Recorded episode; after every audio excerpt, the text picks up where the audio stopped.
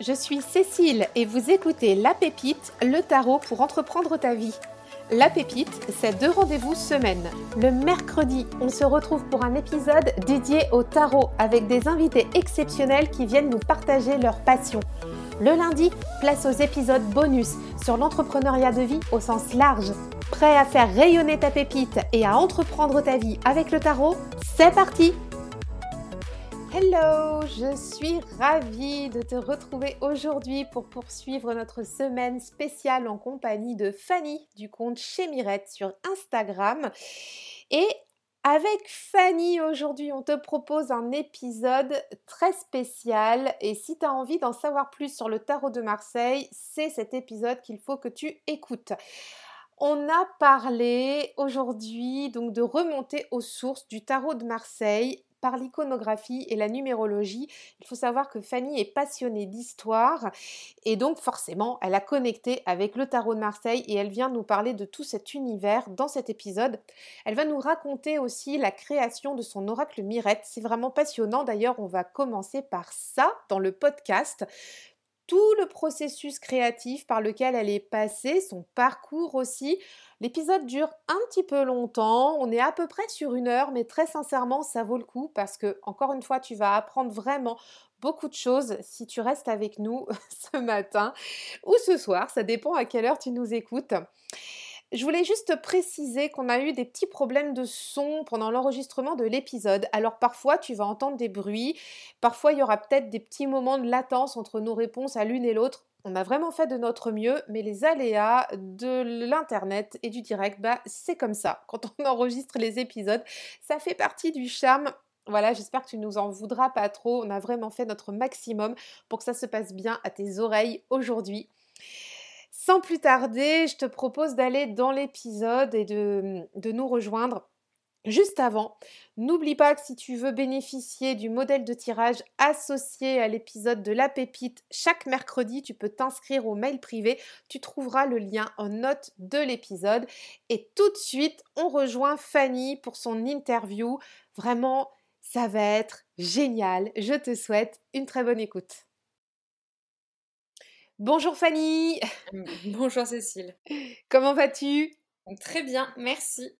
Bah, je suis ravie de te recevoir sur le podcast. Alors, on te connaît plus euh, sous le nom de Chez Mirette sur mmh Instagram. Et euh, bah, écoute, je suis vraiment euh, ravie, ravie de t'accueillir sur l'épisode parce qu'on va parler ensemble des arts divinatoires, du tarot de Marseille, de la cartomancie, des oracles que tu as créés. Il y a tout un univers autour de ça. Et bah, j'ai très hâte qu'on y plonge justement dans ton univers. C'est cool. Est-ce que tu peux te présenter? Oui, bien sûr. Alors, je m'appelle Fanny, j'ai bientôt 37 ans. J'ai fait des études très classiques et j'ai eu, durant mes études, la chance d'avoir un cursus en histoire de l'art. Ce, ce qui était génial pour moi.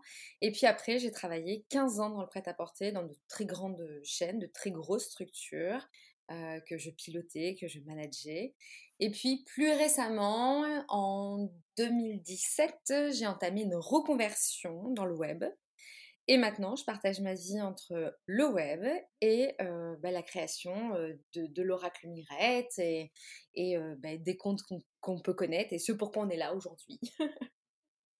Donc tu partages ton activité, ouais, tu as deux casquettes en fait. Oui, ouais. et c'est primordial d'ailleurs. Mmh. D'accord. Ah, pourquoi? Alors pour moi c'est hyper important. j'ai du mal à être que sur une seule activité que je pourrais trouver très monocorde et monotone. Tout simplement parce que même si je suis passionnée par tout ce que je fais, il faut que j'ai la capacité de faire beaucoup, beaucoup de choses et surtout que je puisse. J'aime beaucoup passer entre tous les mondes en fait. Je trouve ça très, très exaltant, très enrichissant de manière intellectuelle. et, je, ne vivre que dans un seul monde, euh, bah, quelque part, ce serait très appauvrissant pour moi. Donc, c'est vraiment une chance et une volonté que de pouvoir euh, cumuler les deux. Bah, comment ça se passe dans ton quotidien? Alors, tu as un temps plein, tu as un mi-temps sur le web, comment tu t'organises? Alors, en fait, euh, moi, je travaille pour la fac de médecine de Lyon. Euh, en priorité. Donc, euh, bah, j'ai des jours fixes chez eux ou j'ai des missions. Des fois, ça dépend, ça évolue. Et puis, euh, quand bah, sur, mon, sur le reste de mon temps, là, c'est le côté professionnel Mirette, 100%. D'accord, ok. Ok, ok. et justement, Fanny, cette activité chez Mirette, elle a vu le jour quand alors? Alors, je pense qu'il faudrait qu'on regarde, mais je crois qu'on est aux alentours bah, de 2018, c'est-à-dire que ça s'est entamé avec ma reconversion professionnelle, parce qu'en fait, j'avais du temps psychiquement pour pouvoir le faire.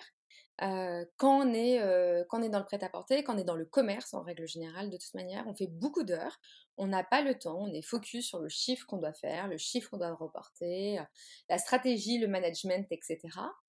Et en fait, sorti de ça, quand j'étais en cours, il fallait que je sois 100% sur, sur les cours, sur l'école, parce que j'ai fait une école d'ingé. Donc, quand on reprend une école d'ingé à plus de 30 ans, il ben, faut quand même être très focus. Mais par contre, mais par contre, en fait, j'avais pas, j'avais pas de cours à potasser comme on pouvait avoir à la fac, etc. En fait, c'est vraiment 100% du travail d'apprentissage que j'avais été fait en cours. Donc, j'avais mes 35 heures par semaine. Et au-delà de ces 35 heures par semaine, ben, j'avais du temps. Et ça faisait très longtemps que j'avais pas eu du temps. Et donc, bah, ça m'a permis, comme ça, de, de, raccrocher un petit peu les wagons sur une pratique que j'avais, oula, il y a des années, puis que j'avais vraiment lâché. Et, et c'est revenu comme ça, quoi. Et c'est même revenu, je vais te dire, grâce à un, un, médium, un médium très connu sur Lyon, que j'ai vu, parce que j'ai une amie qui, qui m'en avait parlé à l'époque, et, elle me faisait, tu sais, elle me vantait ses louanges. Oh, je me dis, je suis trop curieuse, je me dis, il faut que j'y aille. Voilà, c'est super. Le mec est médium pur, donc il a aucun support. Et je me dis, bon, bah voilà, je vais prendre une consultation. Donc, plus de six mois d'attente pour avoir une consultation, consultation très onéreuse. Mais je me dis, voilà, j'ai trop envie d'entendre cette personne-là me raconter une histoire. Quelle va être mon histoire et quelle sera l'histoire future et, et alors, dans le mille, il me dit, quand vous étiez petite, vous tiriez les cartes. et il me dit, c'est très marrant parce qu'il me dit, vous avez beau être maintenant à 10 milieux de tout ça. Il me dit, bah, c'est votre prochaine vie professionnelle. Mais vraiment, il était très carré. Pour lui, c'était pas, voilà, c'était pas, c'était pas autre chose. Donc, sachant que c'était une période où je commençais voilà, à avoir du temps, à pouvoir. j'ai recommencé, en fait, tout simplement. Et puis après, c'est venu, c'est venu naturellement. Et ça t'a rappelé ce souvenir d'enfance où justement tu tirais les cartes? Oui, oui, ça m'a rappelé totalement cette envie en fait, parce que quand j'étais. En fait, tu sais, c'est qu'on n'est pas dans le même monde que. tu vois, là, je vais avoir 37 ans. Donc, je suis née en 85. Dans les années 90, quand tu tirais les cartes, c'était quand même nettement moins classique et normal que maintenant. surtout que j'étais une enfant. Donc, c'était quand même plutôt une pratique secrète et cachée malgré qu'on m'ait pas dit qu'il fallait qu'elle soit secrète et cachée, mais instinctivement, intrinsèquement, je le sentais. Euh, et puis après, quand euh, plus tard je me suis mise en couple, je me suis mise en couple avec le papa de mon fils très tôt. On s'est mariés très tôt. Et là, euh, c'était même pas envisageable. Quoi. Il m'aurait pris pour une folle. Donc, bah écoute, en fait, c'est quelque chose, tu sais, que, tu oublies, en fait. Que tu oublies. Et puis un jour, il y a une opportunité et, et tu raccroches les wagons, quoi. Et alors, qu'est-ce qui s'est passé quand tu es sortie de, ce rendez-vous avec ce médium? Il te dit ça, du coup, tu vois, ça te reconnecte à ton monde mmh d'enfant, enfin, ce que tu faisais quand tu étais plus jeune. Et, tu t'es dit quoi? Ah bah, Il fabule Ou est-ce que, mais oui, c'est ça? Enfin, qu'est-ce qui s'est passé? Alors, pour moi, pour cet homme-là, il n'y avait aucun doute, dans le sens où il m'a beaucoup parlé de mon enfance, il m'a beaucoup parlé de la personne que j'étais, sachant que, en fait, tu arrives à, cette consultation, tu donnes ton prénom, et c'est tout tu ne dis rien. Et tu as quelqu'un qui, pendant une demi-heure, est en face de toi, il te dit comment tu étais enfant, il te dit ce qui s'est passé dans ta vie, il te dit ce qui est en train de se passer à l'instant T, au présent, et il t'explique le futur. Euh, sachant que le futur, on le sait, c'est sur une base hypothétique. Plusieurs futurs sont, sont possibles, mais il t'explique quels sont tes potentiels futurs. Donc quand je suis sortie, j'ai été, comment te dire, euh, bluffé, vraiment, c'est le bon terme. Euh, j'ai réécouté tout de suite l'enregistrement parce que j'avais demandé à pouvoir enregistrer. D'ailleurs, lui euh, le recommande, hein, le préconise. Et, euh, et il m'a bluffé. Du coup, non, j'ai pas eu de doute. C'est-à-dire que c'est venu conforter une idée que j'avais déjà intérieurement. Je me suis dit, ouais, c'est ça, c'est marrant, quoi.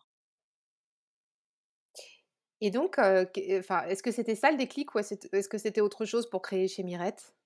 Ah non, chez Mirette, c'est venu après, c'est-à-dire que là, on a eu le redéclic de j'ai le droit, j'ai le droit de pratiquer, j'ai le droit à ce processus d'individualisation, c'est-à-dire que j'ai le droit de ne pas être comme tout le monde. et puis, donc, à partir de là, je me suis remise, moi, à tirer les cartes. avec mes amis, avec des amis d'amis. Je faisais ça bien entendu de manière gratuite. Et puis les gens revenaient, les gens revenaient, les gens revenaient. Et normalement, je me suis dit, non mais en fait, si je peux aider des gens, si je peux aider du monde avec ça, c'est génial en fait. Donc, bah, on y va quoi, on y va. Et après, la création d'oracle, c'est venu après. C'est encore une autre étape. Ouais, tu as reconnecté avec la pratique, tu t'es... comment tu as fait d'ailleurs? T'es retourné chercher des anciens jeux ou t'en as racheté d'autres? Qu'est-ce qui s'est ah, passé avec ça? Alors moi j'avais pas mon, j'avais plus l'oracle euh, de quand j'étais enfant, c'est-à-dire que cet oracle-là était totalement perdu en fait. Je l'ai retrouvé euh, quelques temps plus tard, je l'ai racheté sur un site d'occasion que j'ai payé une fortune d'ailleurs. C'était quoi? Alors c'est euh, c'est l'oracle, je tu vois le nom je le connais même pas, c'est l'oracle du divin je crois, du devin. Oh il faudrait, je sais plus. Parce qu'en fait, je m'en sers pas. Il est, c'est un oracle qui est très, très raide, très rigide. Tu sais, c'est un oracle des années 70. Euh, et le graphisme déjà est très lourd, les énergies sont très lourdes, et donc je ne m'en sers pas. Simplement, euh, j'avais besoin de retrouver cet oracle d'enfance. Là, c'était un peu comme une Madeleine de Proust. Et donc, je l'ai, je l'ai reçu. Je ne m'en suis pas servi. Je l'ai rangé, mais je sais que je l'ai. Excellent. Euh tu sais, c'est un peu comme s'il veillait sur toi. oui, j'avais, j'ai vraiment, je suis rentrée, tu sais, dans une phase obsessionnelle. Il fallait que je le retrouve. C'était quelque chose qu'il fallait, euh, qu'il fallait retrouver, même si je n'en ai pas la pratique, si je n'en ai pas l'usage. Il fallait absolument que je puisse l'acheter. Donc j'ai passé des soirées entières à le rechercher, sachant que je ne me souvenais pas de son nom, bien entendu, parce que euh, je te l'ai dit en off, mais là je vais le dire pour tout le monde, j'ai un gros souci euh, sur les prénoms, les noms, les titres de livres, les titres de films. Euh, donc cet oracle, je savais la tête qu'il avait, je savais la couleur, mais pas de nom.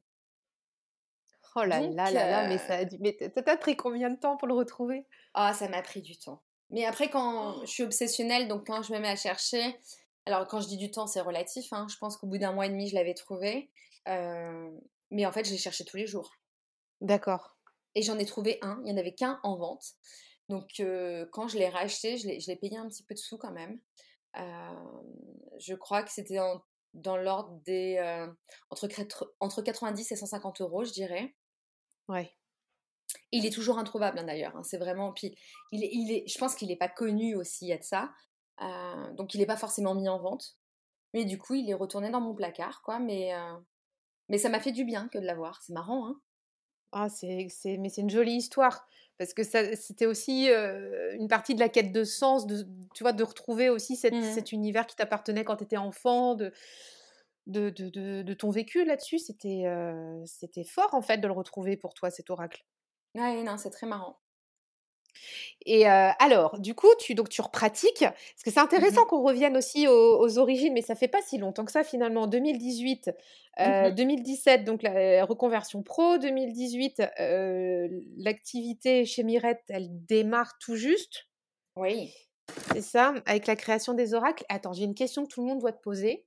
Pourquoi? Ça s'appelle chez Mirette Ah, c'est une super histoire. Alors, euh, en fait, à la base, ça s'appelait pas chez Mirette, ça s'appelait euh, Be Light Oracle. Simplement, il y a Lulumineuse euh, qui est hyper connue et qui a un nom euh, qui est très très proche. Et c'était hors de question qu'on puisse envisager ou sous-entendre que j'avais plagié quoi que ce soit.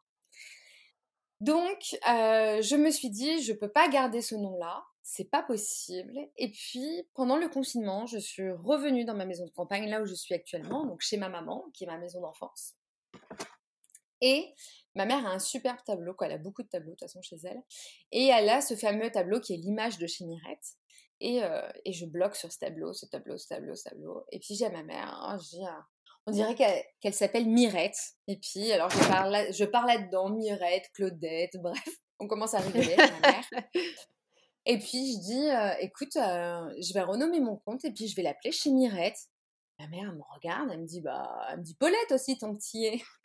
Et puis, je dis, écoute, Paulette, ça pourrait être très chouette. Je dis, mais Mirette, il y a un jeu de mots que j'aime beaucoup parce que les mirettes, ce sont les yeux. Et, vu qu'on parle de cartomancie, donc de potentiellement de regard sur l'avenir, je me suis dit, ça, fait sens totalement avec du coup bah, cette image qui est le tableau, qui, est, l'image du tableau de ma maman, donc qui s'appelle Mirette maintenant, mais elle n'a pas de nom officiellement. Et donc voilà. D'accord. Ah, c'est, une super histoire. Je, je je m'attendais pas à ça. je pensais qu'il y avait un truc. Enfin, je, je, m'attendais pas à ça. En fait, c'est une histoire humaine, une histoire de femme. oui, simple. Ouais, c'est très doux. Et qu'est-ce qui t'a mmh, alors qu'est-ce qui t'a amené à, mmh, à penser que tu allais créer des oracles? Alors, rien ne m'y a emmené, c'est-à-dire que, alors, j'ai des phases de, alors, j'aime pas les termes parce que les termes sont assez galvaudés, mais on pourrait dire canalisation, euh, clairvoyance, clairaudience, bref, je ne sais pas, des phases où je suis très inspirée. Euh, et durant une de ces phases-là, euh, clairement, en fait, c'était annoncé que je ferais un oracle. Euh, c'est-à-dire que vraiment, j'ai voilà, entendu, je l'ai vu, je savais la tête qu'il avait. à partir de là, je ne me suis pas posé la question. En fait, je ne me passe pas trop de questions, c'est-à-dire que quand j'ai un flash qui, est, qui me concerne déjà, ce qui est très rare, qui est clair, c'est tellement clair que c'est pas envisageable, c'est sûr.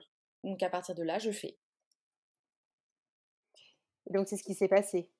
Ah oui, oui, c'est ce qui s'est passé. D'accord. Et après, c'est alors, c'est le, c'est lequel Ça s'est enchaîné, c'est ça C'est lequel, euh, lequel ah t'est venu en tête au euh, tout début? clair, clair comme de l'eau de roche. Bah, ça devait être, euh, je dirais, c'était à peu près six mois après euh, la création de chez Mirette, parce qu'avant il y avait, je te dis, cette autre chaîne. Donc six mois après, et après c'était clair, c'était euh, oui, c'était l'oracle Mirette. J'ai même, j'ai pas eu de doute sur le nom, tu vois. C'était donc le, le, tout premier, c'était l'oracle chez Mirette. Oui, c'est ça. L'oracle Mirette, c'est ça. D'accord, oracle Mirette. Et pour faire cet oracle, alors on va. moi, j'avais envie aussi que tu nous expliques un petit peu comment tu as réalisé les, les oracles, parce qu'il y en a eu plusieurs. enfin, voilà, moi, mon préféré, c'est le Mirette, voilà, parce qu'il me parle le plus avec les beaux tableaux. Comment tu t'es dit à un moment donné, je vais aller chercher des tableaux? Enfin, comment ça s'est fait ton processus créatif avec cet oracle? Je m'excuse, je, je ne t'ai pas entendu. Comment ça s'est fait ce processus créatif pour l'oracle Mirette? Alors, L'oracle Mirette, c'est parti. Ah, j'avais une grande période à ce moment-là où je, me suis lancée, je ne sais pas pourquoi, si je sais, ça y est, ça, me revient. Euh, j'avais fait une séance d'hypnose. Je fais beaucoup de séances d'hypnose. Euh, j'avais fait une séance d'hypnose dans laquelle euh, Marie-Antoinette était présente. Et ça m'a marqué ça m'a vraiment marqué. C'est-à-dire que quand je suis sortie de cette séance d'hypnose, je sentais encore les bracelets qu'elle portait, ce qu'elle ressentait à ce moment-là, euh, la température qu'il faisait au moment où je l'ai vue. Donc c'était, elle était très euh, prégnante comme ça, elle était très imprégnée. Euh, tant et si bien qu'il a fallu quelques jours quand même pour qu'elle puisse, que je puisse quelque part, qu'elle puisse partir, je ne sais pas comment dire. Et en fait, dans ces quelques jours-là, je me suis mise à rechercher tout sur la vie de Marie-Antoinette. Est-ce que quand on en revient même, j'ai des phases comme ça un peu... Euh, quand j'ai besoin de répondre à une interrogation, il faut absolument que j'y réponde. Donc là, c'était Marie-Antoinette. Euh, qui est cette femme euh, Comment elle était Plus que ce qu'on peut savoir de manière historique classique, j'avais besoin de la comprendre. et je trouvais que c'était une femme absolument extraordinaire. Et je me suis dit, elle a quelque chose, quoi. Elle a quelque chose à exprimer. Il faudrait lui, quelque part, lui donner la parole. Et donc, dans ce processus d'oracle Mirette, il y a eu le côté de je redonne la parole à certaines femmes, à des images de femmes importantes de notre histoire, qui ont été oubliées ou qu'on ne connaît pas ou peu, ou mal, par exemple, à l'image de Catherine de Médicis, qu'on connaît mal. je me suis dit, c'est un bon moyen que de leur rendre la part belle d'une autre manière. Voilà. Et j'avais à cœur de le faire. Pour moi, il y avait ce phénomène, et je sais que c'est très particulier, mais de réparation. Je ne peux pas expliquer pourquoi. J'avais l'impression que ça réparait quelque part une image peut-être galvaudée ou tronquée qu'on pouvait avoir d'elle. C'est parti des femmes, mais dans l'oracle, il y a des hommes aussi. Il y a un homme. Un, un homme, oui, je, vois, hein, visuellement. Il y a Nostradamus. C'est ça. Mmh. Tu vois cette carte-là. Uniquement, mais parce que en fait, c'était un proche de Catherine de Médicis. Oui, tout à fait. Et c'était, c'était un homme qui était, pour le coup, que je ressentais comme safe. Ça ne veut pas dire qu'il l'a tout le temps été, mais je sentais qu'en termes d'énergie, il était accepté. Ah oui, parce qu'alors. comment passer pour une malade C'est-à-dire que, entre guillemets, je sentais que certaines figures, certaines personnes acceptaient ou n'acceptaient pas tel ou tel personnage. Donc, il y a eu plein de personnages potentiels pour cet oracle. et je sentais que, ça, c'était un peu bah, qu'il, fallait une place pour tout le monde et que tout le monde n'avait pas sa place. Tu as fait un casting en fait. j'ai fait un casting, c'est ça. Sauf je sais très bien que ça pose un gros problème qui est et Marie-Antoinette et la Dubarry. Mais je pense qu'en fait, c'est dommage qu'elle se soit. C'est dommage que Marie-Antoinette n'ait pas fait l'effort de la comprendre, parce que je pense que ce serait très bien entendu. Donc c'est comme ça que tu as, parce que justement c'était ma prochaine question, c'est comme ça que tu as choisi les personnages qui apparaissent dans, ton oracle. Tu t'es rapproché des femmes. Effectivement, c'est comme ça, c'est-à-dire au ressenti, je sens que énergétiquement, du moins, que ça a sa place, que le personnage a sa place, ou que, par exemple, au début, j'ai pensé aussi mettre des, des images d'hommes forts. par exemple, j'ai regardé pour César, pour Napoléon, mais ils prenaient beaucoup trop de place. C'était pas possible en fait. Je comprends ce que tu veux dire, surtout avec ces deux personnages masculins. ah l'ego, ça. passait plus dans les portes. c'est exactement ça.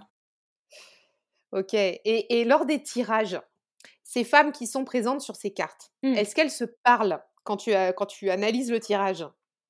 Alors, pas pour moi pas pour moi. Elles sont pas dans une quête de communication commune, transversale. On a vraiment une communication unilatérale, c'est-à-dire que pour moi, même si dans, par exemple, un tirage en trois cartes, si tu as une Catherine de Médicis, une Marie-Antoinette et la Dubarry, elles se parlent pas entre elles. Elles te parlent à toi toutes directement. Elles ont toutes un message à te délivrer. Ah, c'est excellent. J'adore cette approche. Donc, même si elles sont de la même époque, même si elles, elles se sont côtoyées, là je reviens sur Marie-Antoinette et la Dubarry, mmh. dans, dans l'oracle, en fait, il y a, toi en tout cas, tu le perçois pas comme ça, il n'y a pas d'interaction entre elles. Pas pour moi, pas dans ma conception, non. D'accord, ok. C'est vraiment le one-shot du message. C'est ça. Et elles sont quasi, toutes contemporaines les unes des autres, hormis Cléopâtre. Oui. Mais on a, on a, comment elle s'appelle? Notre reine d'Angleterre, Elisabeth Tudor, qui est contemporaine de Marie Stuart, parce qu'en plus c'est sa cousine, bon, qui est contemporaine de Catherine de Médicis. Donc elles sont contemporaines, mais elles se, non, c'est vrai que non. Pour moi, elles se sont pas. Je me suis même jamais posé la question de savoir si elles se causaient. D'accord, ok. Alors cet oracle-là dont on parle depuis tout à l'heure, on va, on, va, boucler la boucle avec ça euh, à propos de l'oracle Mirette. Là, aujourd'hui, il est épuisé, mais tu vas le rééditer, c'est ça? Oui, totalement. Il est en cours de réimpression. Euh, j'ai une dernière correction d'épreuve aujourd'hui. Écoute, espérons, euh, touchons du bois, que cela se passe bien, parce que c'est quand même très complexe que de faire auto-éditer un support, quel qu'il soit d'ailleurs. Donc, si tout va bien, je dirais, couvrant ouais, courant avril-mai, ça devrait être bon, devrait être de nouveau en stock. Et tu as repris les mêmes bases au niveau des cartes Comment tu as fait? Non, non, c'est la même c'est la même chose. Il y a une ou deux cartes qui ont été peaufinées, qui ont été, comment je pourrais te, te dire, qui ont été plus épurées. Euh, mais autrement, c'est la même chose. Simplement, on a une boîte en plus. Et euh, ça, c'est quand même pratique parce qu'ils seront, ils auront une boîte individuelle, ils seront filmés. Donc, ça sera un peu moins, euh, un peu moins fait à la maison, quoi, tu vois. parce qu'on était vraiment sur quelque chose de très artisanal. Donc, on va passer sur une production qui se, rapporte, qui se rapproche très fortement de ce que tu vas pouvoir trouver comme produit industriel à la FNAC. voilà. parce que c'est pratique. Oui, c'est bah, attends, d'emmener son petit oracle dans sa boîte, c'est toujours très pratique. oui, et puis pour l'envoi, c'est pratique, pour oui. tout, c'est pratique. Quoi. Le stockage, pour tout. Ok, bon, bah, on va rester connecté à ça pour. Euh, en tout cas, moi, je l'attends avec impatience parce que voilà, j'avais loupé euh, la fin. Je revois tes stories où tu disais il n'en reste plus que quatre, il n'en reste plus que deux. Et moi, je me disais non, mais attends là, machin, truc, faut que j'arrive. Puis bon, la journée passait et zéro, voilà. Et je suis passée à côté. Ok, donc euh, vivement le mois de, mai-juin, ça va être mmh. cool. Et, et puis, tu es aussi une grande, grande fan de tarot. Oui, d'histoire. Et ça va avec. Ouais. Ah, mmh. mais tellement. Et, et j'adore te suivre aussi par rapport à ça parce que tu as une approche incroyable du tarot. Eh, tu es plus tarot de Marseille, non? Ah oui, oui, bien sûr.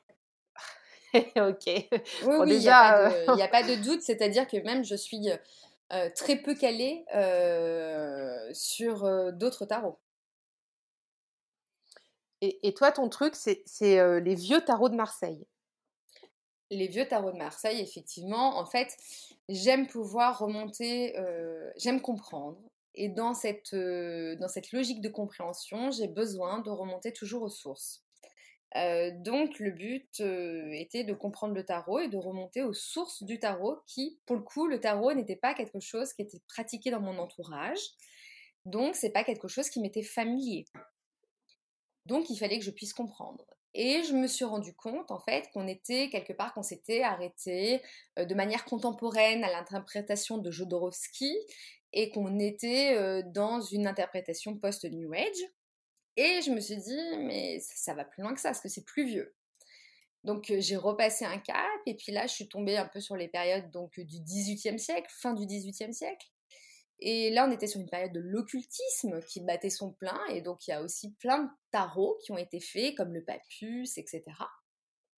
Et puis, c'était toujours pas les origines, en fait. Donc, je suis remontée encore plus loin, et donc je suis remontée au ce qu'on appelle les tarots enluminés, les triomphes. Et, euh, et donc voilà, c'est ma grosse base de travail actuellement, qui est une base intensive, quotidienne. Ils sont beaux ces tarots-là. Oui, clairement. Ils sont magnifiques. Et puis, tu as une aura complètement différente en plus quand, quand, on, quand on tire avec, c'est superbe. Et tu as des tarots très anciens, toi, dans, dans ta collection? Tu as un tarot de Besançon? C'est ça. Donc ça, c'est le tarot le plus ancien que j'ai, donc 1898. après, j'ai beaucoup de cartes, de cartomancie, qui sont dans les années 1800. Euh, j'ai pas de tarot plus vieux que 1898 et je n'en ai même jamais vu passer. C'est, ça fait quoi pour toi d'avoir ces tarots-là entre les mains qui ont autant d'âge? On en revient à une authenticité, une pratique qui, n'est pas la même, je trouve, et, c'est très personnel et très subjectif. Mais ma pratique est nettement plus fluide avec ce type euh, de tarot qui pourtant peuvent être réédités. Hein. Mais il y a ce soupçon, cette chose en plus qui fait que c'est merveilleux. Tu sais, il n'y a, a, pas de... Tu es dans un autre monde. Tu es vraiment dans un monde qui est, qui est différent, tu as une pratique qui est plus fluide. Je trouve que les messages sont très précis, hyper cohérents, hyper percutants. Euh, c'est hyper efficace, quoi. Et tu les utilises avec tous les arcanes ou tu n'utilises que les 22 alors, j'utilise que les 22. Pour l'instant, j'utilise que les majeurs, tout simplement parce que je n'ai pas la connaissance encore suffisamment importante pour utiliser les mineurs. Euh, donc, pour l'instant, je suis sur ces arcanes majeurs. Sachant aussi qu'en fait, le message de l'iconographie n'est pas du tout le même que sur les mineurs. Euh, vraiment, je suis très, très, très curieuse de la création, de, du, du pourquoi, du comment a été créée ces iconographies-là, ces images-là. Oui, par Pamela Coleman Smith. C'est ça? Pas du tout. Non, c'est tu n'étais pas en train de passer du pont du Marseille au Rider. Tu étais en ah train de, de, parler des oui, des arcanes mineurs du tarot de Marseille. D'accord, OK. C'est ça.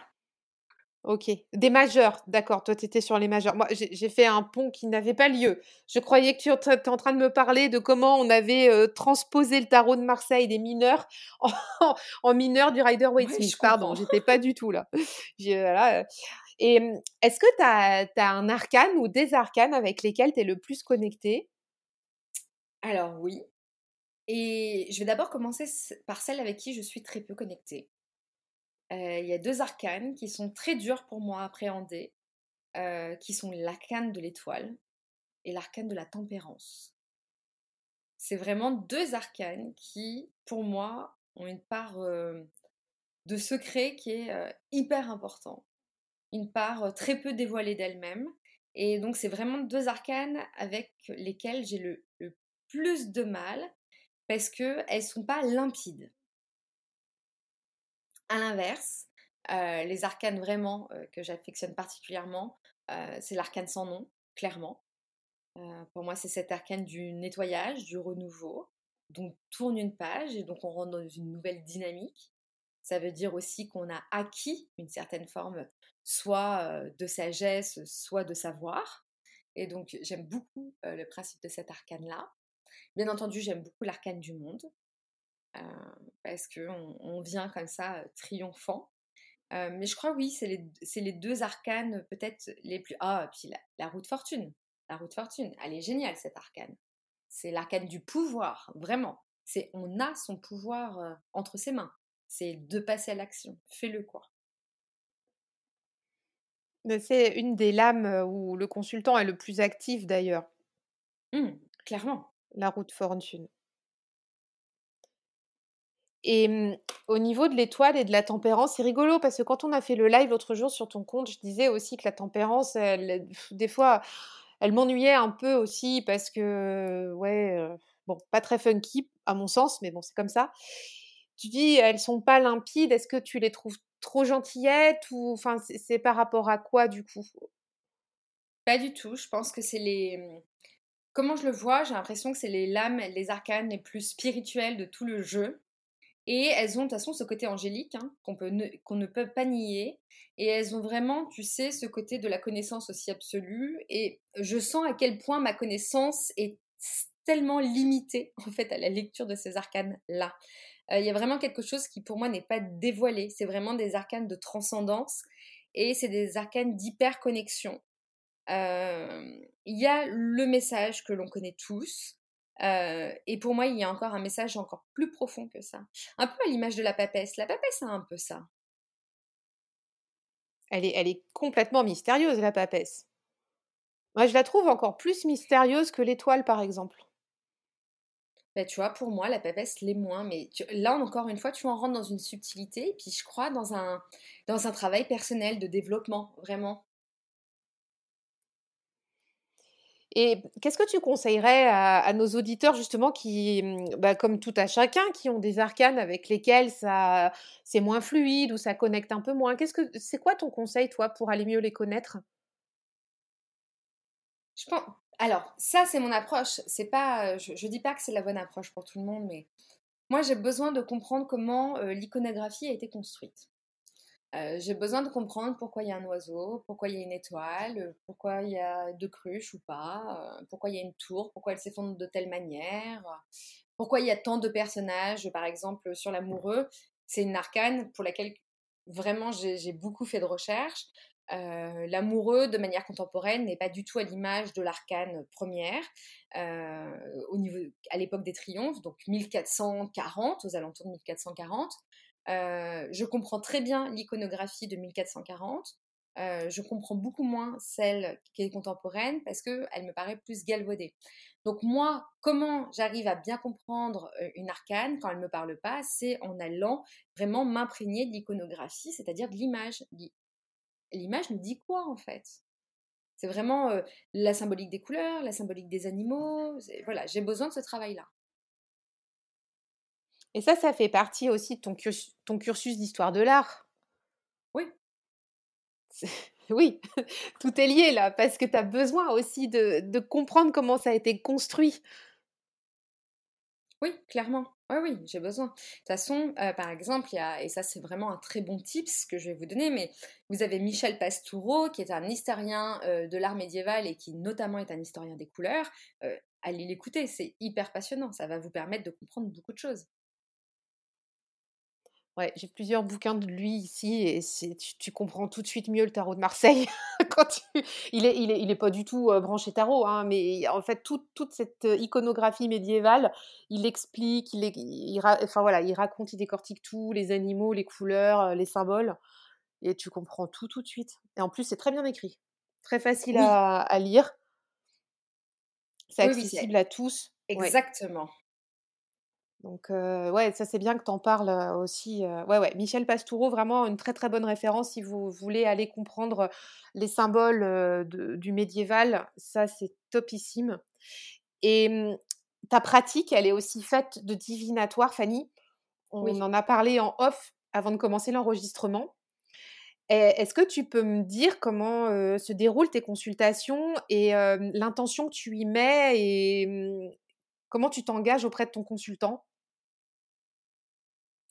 Alors, sur mes consultations, la volonté vraiment première est de pouvoir aider à donner des outils et une compréhension à la personne qui vient me consulter. C'est quelque chose que je demande moi en amont.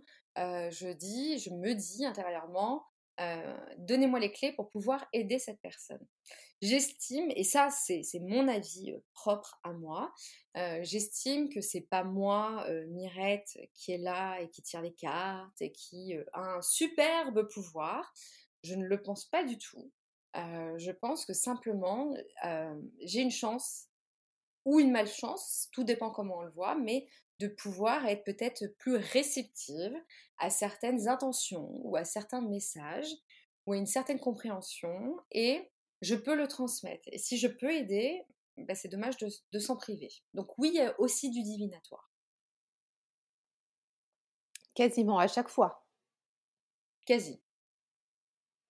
Comment ça se passe? Tu as, un, espèce de protocole dans tes séances ou c'est un peu open bar? Alors non. Tu nous expliques Oui. Alors je dirais qu'au début sur la pratique, c'était plus open bar parce que tout simplement, je n'avais jamais interagi avec, avec du monde de manière professionnelle dans ce sens de la cartomancie, quoi, du moins dans cet univers-là. Et donc, je laissais beaucoup les consultants mener la barque. Et puis, je me suis bien rendu compte qu'en fait, encore une fois, je le dis très souvent, c'est il y a ce que l'on veut entendre et ce qu'il y a, ce qui doit être transmis. Et ça, c'est hyper important, c'est même capital. Une fois que j'ai compris et intégré ça, à partir de là, j'ai vraiment euh, j'ai pris un système de travail qui est quand je euh, reçois la personne, on prend vraiment un premier moment où je fais déjà un premier tirage pour voir quelles sont les informations que l'on me transmet.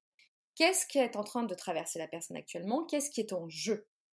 Et après, on regarde, suivant le type de consultation que la personne a choisi, soit on regarde ben, comment résoudre peut-être ou comment ben, dénouer certaines problématiques présentes pour pouvoir évoluer vers un futur, ou il y a des personnes qui, elles, ont juste envie de savoir ce qui se passe vraiment 100% divinatoire, de savoir ce qui potentiellement peut se passer pour elles. Mais on fait toujours un point sur le présent parce que c'est euh, ben, le présent qui conditionne tout. Hein. c'est ton point de départ. C'est là où tu. Puis c'est bon, en plus, c'est ton point de convergence avec ton consultant. C'est là d'où part, d'où part la consultation. Et, et, dans tes consultations, tu mélanges le tarot et l'oracle? Je mélange trois jeux oracle, tarot et cartomancie, tarot quoi, jeu de cartes. Ok, et le jeu de cartes que tu utilises, c'est lequel? En ce moment, j'utilise le jeu de cartes transformé, le jeu de cartes allemand. Euh, j'en ai mis quelques-uns sur ma plateforme à vendre. c'est ce jeu-là que j'utilise. Qui est un jeu ancien aussi. Hein, c'est, J'étais voir avant parce que je l'avais déjà repéré aussi. Tu étais vraiment dans. C'est un facsimilé, mais oui, oui, c'est un jeu ancien. Ouais, c'est un jeu ancien, 19e siècle. Mmh c'est ça. Et, mmh, et tu, tu utilises aussi la numérologie dans tes consultations ah, Alors ça c'est ouais, ça c'est excellent. Comment comment tu t'en sers de la numérologie? Alors, la numérologie, je m'en sers pour quand il y a une grosse problématique. C'est-à-dire que on annonce en amont que là, on a vraiment peut-être un souci de quelque chose qui est peut-être bloqué, d'une situation qui est vraiment à comprendre en profondeur. Les cartes, c'est très bien, mais comme n'importe quelle, euh, comment je pourrais dire, comme n'importe quelle euh, matière, être pluridisciplinaire, n'importe quelle discipline, euh, c'est bien de renforcer sa discipline avec une pratique d'une autre discipline. Je trouve que la numérologie, et c'est très personnel, je trouve que c'est hyper percutant, hyper, ça tombe hyper juste, à condition d'avoir les bons outils. Donc, je sers, je regarde toujours trois aspects, c'est-à-dire quels sont les besoins, quels sont les besoins de la personne, quelles sont les envies et ce pourquoi la personne est faite. D'accord. Ça, c'est vraiment la base. Ça me permet en de, pouvoir encore mieux comprendre les tirages, les interprétations de tirages, c'est-à-dire que, imaginons, une personne qui son besoin fondamental est un 6, c'est une personne qui a besoin d'équilibre, d'harmonie et d'une bonne communication. Si dans le tarot, je, vois qu'elle est plutôt isolée, qu'elle se sent plutôt ermite, imaginons, je peux comprendre plus aisément que cela lui pose un problème, parce que ce n'est pas son besoin fondamental, n'est absolument pas respecté. Si dans sa vie, tu vois, tu as l'arcane du diable, si tu as la maison Dieu, si tu as la roue de fortune, si tu as le chariot, si tu as des choses comme ça qui sont très fortes, mais en même temps qui, qui t'annoncent quand même une vie un peu rock'n'roll, pour une personne qui a besoin de compréhension, d'harmonie, de temps, ça peut vraiment la chambouler. Et l'inverse est tout aussi vrai. totalement. Totalement. Quand tu as un profil, une fois, je m'en souviens, j'avais fait euh, une consultation qui était assez marquante parce que c'était quelqu'un qui avait du mal à se stabiliser professionnellement. Et cette personne-là était vraiment, euh, comment te dire, euh, très mal par rapport à ça. Et pourtant, moi, je, je continuais de voir que bah, ça, n'allait jamais être stable. Et elle me dit, mais c'est pas possible. Et en fait, bah, son besoin le plus fondamental, c'était un 5. Et le 5, bah, c'est il faut que la vie ne soit pas monotone on a plusieurs cordes à notre arc. Donc ça paraissait totalement cohérent. Maintenant, le travail qu'on va pouvoir faire quand on comprend quel est le besoin, c'est comment répondre à son besoin. Et ça, ça va être la carte qu'on va pouvoir, la question qu'on va pouvoir poser avec la tarologie cartomancie. On va pouvoir dire, ok, comment répondre à ce besoin-là, peut-être dans euh, une structure, par exemple, quelqu'un qui a déjà euh, un univers professionnel bien fixe et qui ne souhaite pas en sortir, comment, dans cet univers-là, on va pouvoir améliorer euh, sa vie, tendre vers cet épanouissement peut-être d'une vie beaucoup moins monotone. Ouais, c'est euh, apprendre à mieux vivre aussi avec ce besoin fondamental. Exactement. Et ce qu'il y a à l'extérieur, oui. Totalement. Et pour définir ce numéro du besoin fondamental, euh, je ne te, demande pas de nous dire comment, comment tu fais dans le détail, mais en tout cas, comment tu, comment tu le. Enfin, 1, 2, 3, comment tu l'emmènes Enfin, comment tu vas le chercher, ce, numéro? Alors, c'est des Alors, tout simplement, c'est des éléments que je vais venir demander en, amont de la consultation, c'est-à-dire que bah, je vais demander, mais comme en numérologie classique, hein, je vais venir demander euh, le nom, prénom, nom de famille, euh, la date de naissance, et puis, euh, et puis on va travailler avec ça. D'accord, ok. Donc en fait, quand la personne, après, elle vient en consultation, tu as déjà les infos, tu es déjà en mesure de, lui communiquer ce numéro, son numéro. Alors, exactement. En fait, j'ai déjà dressé, tout son portrait, donc j'ai déjà, moi, pris le temps en amont de la consultation que de dresser le portrait, ces fameux, bah, le besoin, l'envie, ce pourquoi on est fait, etc. Et puis, on en parle tout de suite, en fait. On en parle tout de suite. Après, on voit ce qui ressort.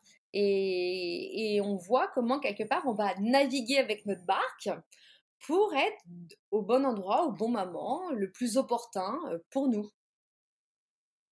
Et est-ce que tu fais des parallèles avec les arcanes de tarot, euh, leurs numéros? Aussi. Cool. Aussi. Donc par exemple, quelqu'un qui était 5, à un moment donné, ça peut arriver que tu fasses le parallèle avec le pape. Bien sûr.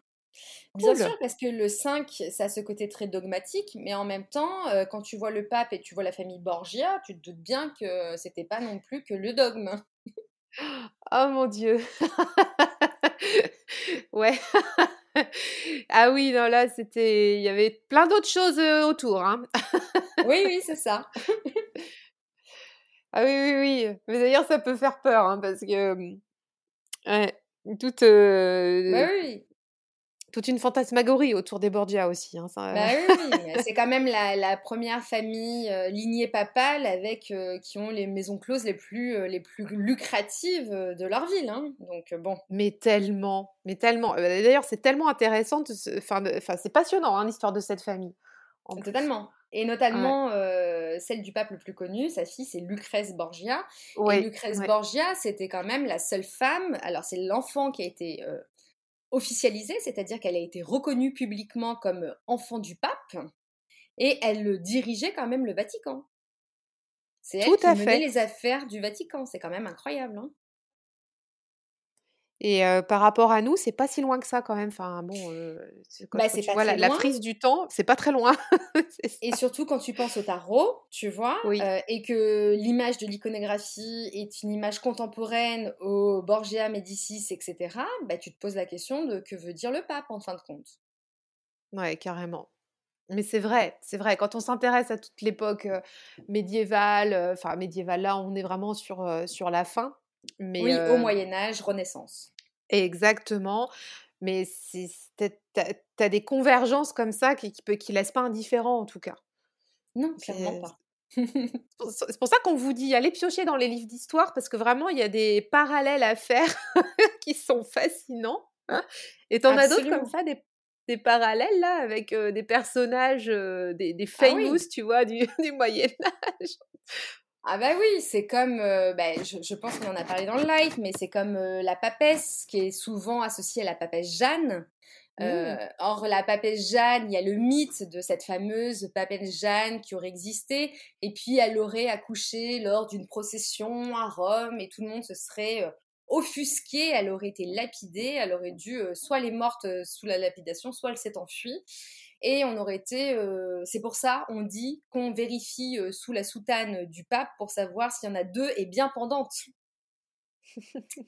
Non mais tu vois, Mais oui, mais oui. Donc cette papesse Jeanne, c'est quelque chose qui est très ancré. Il y a beaucoup maintenant d'ouvrages contemporains, quand ils parlent du tarot, parlent de cette papesse Jeanne. Or, moi, on en revient toujours au même, j'aime creuser, et j'ai vraiment été creusée euh, pour cette papesse Jeanne. Il s'avère qu'aucun écrit contemporain n'a existé, c'est-à-dire contemporain au moment où, soi-disant, cette papesse Jeanne aurait régné. Il n'y a pas d'écrit de ses contemporains. Les premiers écrits qui ont été faits ont été faits aux alentours de 150 ans, 200, 300 ans plus tard. Et les détraqueurs étaient des moines d'une euh, obédience différente à l'obédience de ce soi-disant pape Jean qui aurait été la papesse Jeanne. En fait, il s'avère que ça a vraiment été poussé et étudié hein, euh, sur la période de la Renaissance, l'histoire de la papesse Jeanne. Il s'avère que c'est plutôt en fait une critique entre clocher d'église et de mauvaises rumeurs et de ragots et de faillotage pour avoir euh, plus de pouvoir, pour euh, je- jeter du discrédit, mais vraisemblablement, elle n'a pas existé. Et pour autant, on rattache encore aujourd'hui parfois cette, heu, cette cette iconographie à ce personnage, Absolument, mais par manque hein. de, de curiosité en fait, on ne sait pas. Ouais, puis tu as tu l'histoire, enfin, l'histoire qu'on raconte depuis, heu, tout ce temps, qui ou ou alors qui est revenue au 18 au, mmh, comment dire? Au 19e siècle Oui, aussi, tu vois? Quand, totalement, on a réanalysé le tarot. Mmh, Mm, c'est ça. C'est l'interprétation aussi, tu tu parlais en tout début d'épisode, de, bah, de ce grand mouvement occultil Mm. occultiste. C'est aussi qu'est-ce qu'ils en ont lu à l'époque avec les données de l'époque et comment ils ont interprété tarot de Marseille pour en faire, enfin, pour le faire évoluer aussi donc heu, Oui, oui. Oh, bah, mmh. eh, là, pour le coup, à l'époque, c'est plus, on est plus dans du délire. hein. C'est-à-dire qu'ils avaient déjà une pratique, euh, une pratique surtout de l'hermétisme. Et puis après, il, il y en a un qui a décidé de, bah, pas plus, hein, surtout, qui a décidé d'y coller, de faire correspondre et coïncider avec l'imagerie du tarot, etc. Et puis il l'a fait correspondre. Mais au moins, comment, comment te dire Il est dans un délire complètement dingue, mais au moins il le dit qu'il est dans son délire, c'est-à-dire qu'il va expliquer une mythologie, etc. Il, réinvente une histoire, mais du coup ça, ça me gêne pas trop parce qu'en fait c'est un univers, tu vois, c'est son univers, il l'a créé. Mais voilà, c'est très subjectif. Ouais, ouais, je comprends. Il, il, il fait vraiment, enfin voilà, il fait du marketing autour de son univers. Oui, c'est ça. Ouais, ouais, c'est ça. Mmh. Mais, mais c'est, c'est, c'est dit aussi, enfin ça fait partie de l'époque. Hein. Il y a, C'est exactement ça. Tu sais, c'est comme Mademoiselle Lenormand. Pour moi, Mademoiselle Lenormand, c'est notre Caroline Receveur, quoi. C'est l'Instagrammeuse de l'époque. mais tellement. Elle dit, elle dit qu'elle était à la cour de Napoléon, qu'elle était conseillère de Napoléon, qu'elle était conseillère de ceci, de cela. Or, il y a eu énormément d'écrits sur Mademoiselle Lenormand parce que la police l'a surveillée quand même de très près. et il y a plein de choses qui sont pas vraies du tout, en fait. C'était de la com pure et dure. Ouais, c'était des personnages qui arrivaient à faire le buzz dans leur temps, avec les outils de leur temps. Et c'est vraiment des. Mais ils sont très malins, ces, ces personnages-là. Hein. Absolument. Il y a, mmh, il y a Yena de, de, Soul Shadow qui a fait un épisode. Elle a, elle a un podcast Yena qui est disponible. Alors attends, je sais plus, mais il n'est pas disponible sur toutes les plateformes. Donc si vous allez sur Instagram en passant par son compte, vous trouverez le lien de, de, de son podcast. Et elle, a, elle a que quelques épisodes, mais elle en a fait un dédié entièrement à Mademoiselle de Normand. Et enfin, ça corrobore tout ce que tu dis, Fanny. Et c'est passionnant parce qu'elle plonge vraiment dans l'histoire. Elle démêle un petit peu les nœuds aussi de, bah, de de ce personnage sulfureux, quoi. Et mmh, on voit bien qu'il y avait pas mal de com, hein, comme tu disais, autour de ce personnage. Ah ouais, clairement. Mais c'est intéressant, tu vois, j'ai réécouté. Parce que moi, j'aime beaucoup ça. Et puis, j'aime, j'aime les, les, gens qui ont la curiosité d'aller voir au-delà des apparences. Ouais, ouais, ouais. Puis elle l'a pris vraiment de l'angle historique. Tu vois, elle a, elle a, mmh vraiment été qui c'était, d'où elle, d'où elle est partie dans la vie, comment elle s'est fait sa place. Et c'est intéressant. Hein. Enfin, je vous mettrai le lien en note de l'épisode, comme ça, ça ira plus vite. Mais après, vous pourrez aussi le retrouver sur le compte de, de Yéna. Mais voilà, ça a une approche historique qui m'a bien plu aussi. Ouais, et pour continuer sur la numérologie, parce que là, on en a fait, ouais, on en a fait deux. Tu as, un autre arcane en numérologie, pareil, qui te, qui te saute aux yeux avec une analogie comme ça. ou pas, d'ailleurs euh, si, si, t'as l'amoureux. L'amoureux, pareil, on en parle, tu sais, on dit que l'amoureux, c'est le choix. Alors là, il y, a deux postulats. Quoi. Y a deux postulats. dans ma pratique, il y a un premier postulat qui est numérologique, c'est-à-dire qu'on en revient à ce fameux 6, qui est le 6 de l'harmonie, donc de trouver une situation harmonieuse, alors qu'on nous la présente, l'amoureux, de manière contemporaine, comme cette carte du choix, de la triangulaire amoureuse, de... Bon. En fin de compte, euh cet amoureux-là, quand tu, encore une fois, si tu en reviens à l'iconographie de base, il n'y a pas une troisième personne, il y a un chien. Le chien, c'est la fidélité. Euh, il y a des, euh, des, blasons avec des insignes. On parle de la maison de Savoie et de la maison des Visconti qui se sont alliés. Et il y a une histoire un petit peu euh, particulière parce que Marie Philippe, Philippe Marie Visconti euh, celui qui a commandé un des tarots les plus qui est le Visconti Sforza, pour le mariage de sa fille. Euh, il s'avère que sa fille est une fille qui est bâtarde, euh, qui l'a légitimisée. Et c'est très intéressant de voir que la femme qu'il aimait réellement, etc., etc., pour moi, elle est vraiment ancrée dans cette allégorie, c'est-à-dire qu'on a le chien qui est la fidélité, qui est la femme qu'il aime réellement. Et on a le mariage d'apparat, qui était un... D'ailleurs, c'était, normal d'avoir des mariages d'apparat à l'époque, hein, c'est pas comme nous, et euh, qui est représenté avec les blasons, etc. Et le 6, pour moi, du coup, on en revient vraiment à cette harmonie, et en fait, euh, des fois, quelque chose qui peut paraître disharmonieux est en fin de compte très harmonieux si toutefois il est conscientisé et accepté. Ouais, c'est tellement ça sur le tarot de Marseille. T'as raison, hein. Ça parle, hein, moi, tout ce que tu dis, et notamment sur aujourd'hui dans les Rider Waite. Bah oui, oui, oui, dans les Rider Waite classiques, t'as as, la notion du 3, alors qu'à la base, il y avait deux plus, plus un animal, voire parfois pas. Oui, c'est ça. Mais oui, Mais tu vois, moi, quand je, quand je tire avec un tarot de Marseille, le 6, c'est, pas la question du choix pour moi. Par contre, avec un Rider-Waite, oui, parce que l'iconographie est différente.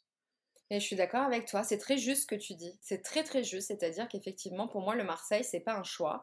Et le Rider-Waite, c'est un choix. Et on a un espèce de.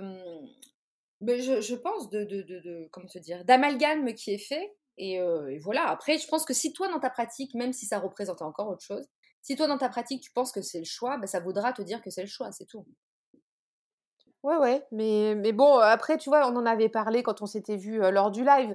On peut mélanger aussi les pratiques, mélanger des, iconographies qu'on a d'autres d'autres tarots. quand on tire les cartes, ça nous fait penser à tel ou tel autre jeu. néanmoins, je pense que, je ne sais pas si tu fais pareil, mais tu parlais d'intention aussi tout à l'heure en préparant la consultation, quand la personne te pose la question. C'est aussi, alors peut-être que, je pense que tu utilises plusieurs jeux, tu fais des roulements des fois. Oui. Oui, c'est aussi les jeux. Hein. De moins en moins, d'accord. Mmh. C'est aussi les jeux que tu vas utiliser qui vont faire partie de ton intention pour cette consultation. Oui. Oui, oui, absolument. Absolument. Oui, absolument. Je pense que je ne l'ai jamais conscientisé comme ça, mais oui, oui, je pense que tu as raison, effectivement. Et donc là, tu, tu utilises toujours maintenant quasiment les mêmes jeux, c'est ça? C'est ça. Donc j'ai mon tarot de Besançon que je vais utiliser pour toute. oh, il est trop beau. Le mirette, obligatoirement. Euh, ça, c'est. De toute façon, je l'ai créé pour moi, le mirette, hein, à la base. Donc, euh, pour ma pratique. Donc, euh, parce que d'un point de vue visuel, je trouvais aussi pas ce qui me plaisait et ça m'a permis de créer un outil, un outil sur mesure. Et puis la cartomancie dernièrement que je trouvais hyper percutante, hyper pertinente, vraiment. Tu l'utilises comme un oracle, ce jeu de cartomancie là que tu as créé? Alors moi, je te dirais que je pense que j'utilise tout comme un oracle dans l'absolu. tu sais, je pense que je suis, euh, je, suis l'iconoclaste euh, de la cartomancie, de la tarologie, de ce que tu veux. Euh, je, tout marche au feeling chez moi. Excellent. Excellent, excellent. Est-ce que tu as des, mmh, as des conseils à nous donner justement par rapport à ce feeling? Pour des gens qui voudraient débuter le tarot ou qui voudraient par exemple se mettre au tarot de Marseille parce que ça aussi c'est le truc, tu viens du Rider Waite, tu es un peu intéressé par le Marseille mais ça peut faire peur. Quel serait ton conseil pour démarrer? Eh bien, Pour l'instant j'en ai pas.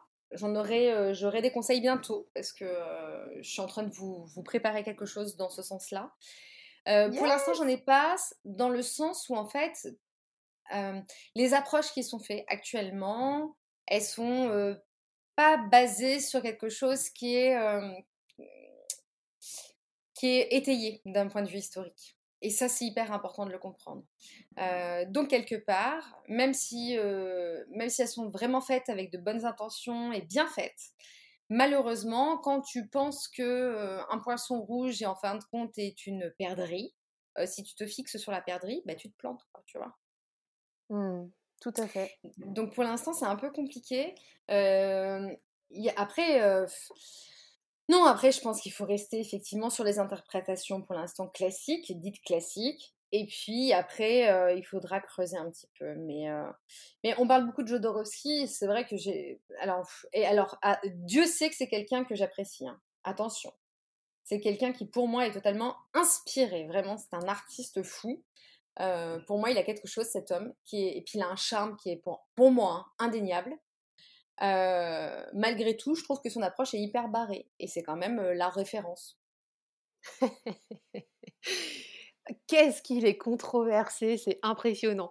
Je, je, me demande s'il n'y a pas, probablement pas un invité avec qui on parle pas de lui, mais en même temps, c'est fondamental, Jodorowsky, dans le tarot de Marseille aujourd'hui. C'est une, une, des bases que tout le monde connaît, quoi, pour, pour ceux qui s'intéressent un peu à ça. Et son approche, ouais, mais je te suis, elle est bien barrée quand même. Hein. Moi, j'ai un peu de mal. Hein. J'ai un peu de mal à, à suivre son intention à Jodo. Oui, oui, oui, c'est compliqué. Par contre, y a, tu sais, on en parle très peu, hein, mais il y a Marina Costa, je crois que c'est Marina ou Marianne Costa. Euh, Marianne Costa. Marianne Costa, qui était sa compagne, et qui l'a aidé à, rédigé La Voix du Tarot, etc. Et qui, elle, a sa propre approche maintenant, qui quelque part a pris son envol et qui est intéressante. C'est une femme intéressante, vraiment. Je pense que pour débuter, bah, tu vois, c'est, c'est peut-être elle. Je pense qu'elle a déjà des bases. Alors, bien sûr qu'elle est 100% euh, inspirée par Jodo, hein. A pas... Mais elle a encore une démarche qui est un peu différente. D'ailleurs, elle aussi, une démarche de l'approche avec la numérologie. Ouais, j'ai son ouvrage à la maison. Je trouve ça beaucoup plus accessible et beaucoup plus pragmatique que Jodorowsky. Euh, je pense que pour, pour démarrer, comme tu dis, c'est peut-être ce qu'il y a de plus intéressant, en tout cas, euh, d'aller chercher mmh. son ouvrage que celui de Jodo. Ça, c'est sûr. Oui, je pense effectivement, comme tu dis, c'est plus accessible et c'est plus pragmatique. Donc pour débuter une, un apprentissage bien, bien les pieds sur terre, bien ancré, je pense que ça peut être pas mal. Ouais, ça peut être pas mal. Et mmh, est-ce que tu as d'autres livres à nous conseiller? Parce qu'on, alors, on parlait de Michel Pastoureau tout à l'heure, on a bien compris qu'il fallait aller faire un, un tour au Moyen Âge, au niveau histoire, ça c'est intéressant. On a parlé de Marianne Costa. Est-ce qu'il y a autre chose, toi, qui peut-être un bouquin qui est sur tes étagères, un incontournable? Alors moi, j'ai des incontournables, mais qui sont pas directement liés au tarot, mais indirectement. Euh, il faut vraiment avoir lu euh, Le Petit Prince de Saint-Exupéry, vraiment. Oh, et il faut, il faut, le lire et le relire et le relire et bassiner ses enfants avec et, et se bassiner soi-même avec, parce que vraiment, euh, derrière cette apparente simplicité, il y a un grand message humaniste derrière qui est hyper intéressant et qui peut vraiment se recouper avec le tarot. Donc ça peut être vraiment intéressant. Euh, dans, ces, dans ces livres comme ça qui sont un petit peu dérivés, il y a un très très bon livre qui est sorti très récemment de Frédéric Lenoir sur Jung, Un voyage vers soi que moi j'ai vraiment dévoré. Si on veut une approche simplifiée de Jung sans être dénaturé, c'est très juste. Et Jung, c'était un psychologue et qui se servait également du tarot. Et c'est lui d'ailleurs qui a créé le mot archétype. Les archétypes viennent de Jung. Et qui a mis au, jour aussi le travail de l'ombre. Ah, clairement. Tout, tout, ce qui, tout, ce dont on parle aujourd'hui dans l'univers tarologique, la part d'ombre, la part de lumière, etc., ça, vient essentiellement de lui. Oui, oui. Et je te, remercie de parler de ce bouquin parce que je l'ai vu passer et il y a des avis qui divergent un petit peu. Donc, je suis contente que tu confortes aussi le fait que ce soit un excellent livre. Parce qu'il y a des personnes, mais qui sont peut-être à un autre niveau aussi, hein, au niveau lecture sur la psycho, qui disaient que c'était un petit peu light. Alors, je sais pas, toi, tu me dis, tu l'as dévoré? Alors, pour moi, c'est une bonne entrée en matière. attention, Jung, c'est quand même hyper complexe. Alors moi j'ai une chance incroyable, c'est que je pense que ma tête est aussi barrée que la sienne, donc du coup j'arrive vraiment à lire et ça me paraît génial et je suis là, «Ah, mais c'est génial, ils disent ce que je pensais, bref, je suis dans mon trip. En plus, j'ai quand même découvert qu'on avait la même date de naissance, quoi, pas avec les mêmes années, bien entendu. Mais, non Mais si Donc là, vu que je suis une grande malade dans ma tête, bien entendu, j'ai été faire le thème astral de Jung, la numérologie. Bon, rien. On n'a rien de... On n'a rien. Pas de parenté, rien du tout. rien de rien. Mais, euh, mais voilà, mais c'est quand même très complexe. Euh, Frédéric Lenoir a euh, l'honnêteté intellectuelle de faire ce travail-là, qui n'est pas un travail facile. En plus, je pense vraiment qu'il va être attendu au tournant parce qu'il s'attaque à quelqu'un qui est voilà, qui est, qui est une icône de la psychologie. Donc effectivement, on peut trouver ça un peu light, mais je pense que pour une approche, une entrée en matière, c'est absolument génial. Bon, bah top Bah du coup, je vais cliquer sur le bouton acheter alors, hein, parce que je m'interrogeais, hein, tu vois, sur ce livre. Ah ouais, Nickel. moi j'ai trouvé superbe. Et eh bah génial, bah merci beaucoup. Est-ce que mmh, je pense qu'on arrive à la fin là maintenant Ça fait déjà plus d'une heure qu'on papote. Où est-ce qu'on peut te retrouver, Fanny? Alors, c'est-à-dire, j'ai pas entendu, excuse-moi. Où est-ce qu'on peut te retrouver sur Internet? Euh, donc vous avez mon site www.le-site-amirette.com. Tu sais, j'ai l'impression que ça fait très télé-shopping. Euh, vous avez ma chaîne YouTube chez Mirette ou c'est juste Mirette, je ne sais plus. Vous voyez, je suis pas très factuelle sur les sur les noms. Et puis mon Instagram, surtout chez Mirette, c'est là où quotidiennement je vais quand même essayer d'interagir euh, un temps soit peu et un minimum avec ma communauté. Super, je mettrai les liens en note de l'épisode. Et la chaîne YouTube, allez-y parce que tu nous partages des tirages et on voit aussi comment tu travailles avec tes trois jeux différents quand tu, quand tu fais les tirages de, la semaine du mois. Donc c'est super intéressant. Mmh. Voilà. Fanny, merci beaucoup, Dame Mirette, d'être venue sur le podcast. C'était passionnant. merci, merci. Je te dis à très bientôt et puis ben, peut-être que tu reviendras nous faire un coucou pour la réédition euh, de l'oracle. Pourquoi pas, avec grand plaisir. Pourquoi pas. à bientôt. Merci. Bye bye. Bye. Merci d'avoir écouté cet épisode. Pour soutenir la pépite, je t'invite à laisser ta meilleure note et ton commentaire sur Apple Podcast ou ton application favorite. Merci d'avance, tu aides à faire connaître le podcast et pour continuer à échanger sur cet épisode, on se retrouve en DM sur Instagram. À tout bientôt.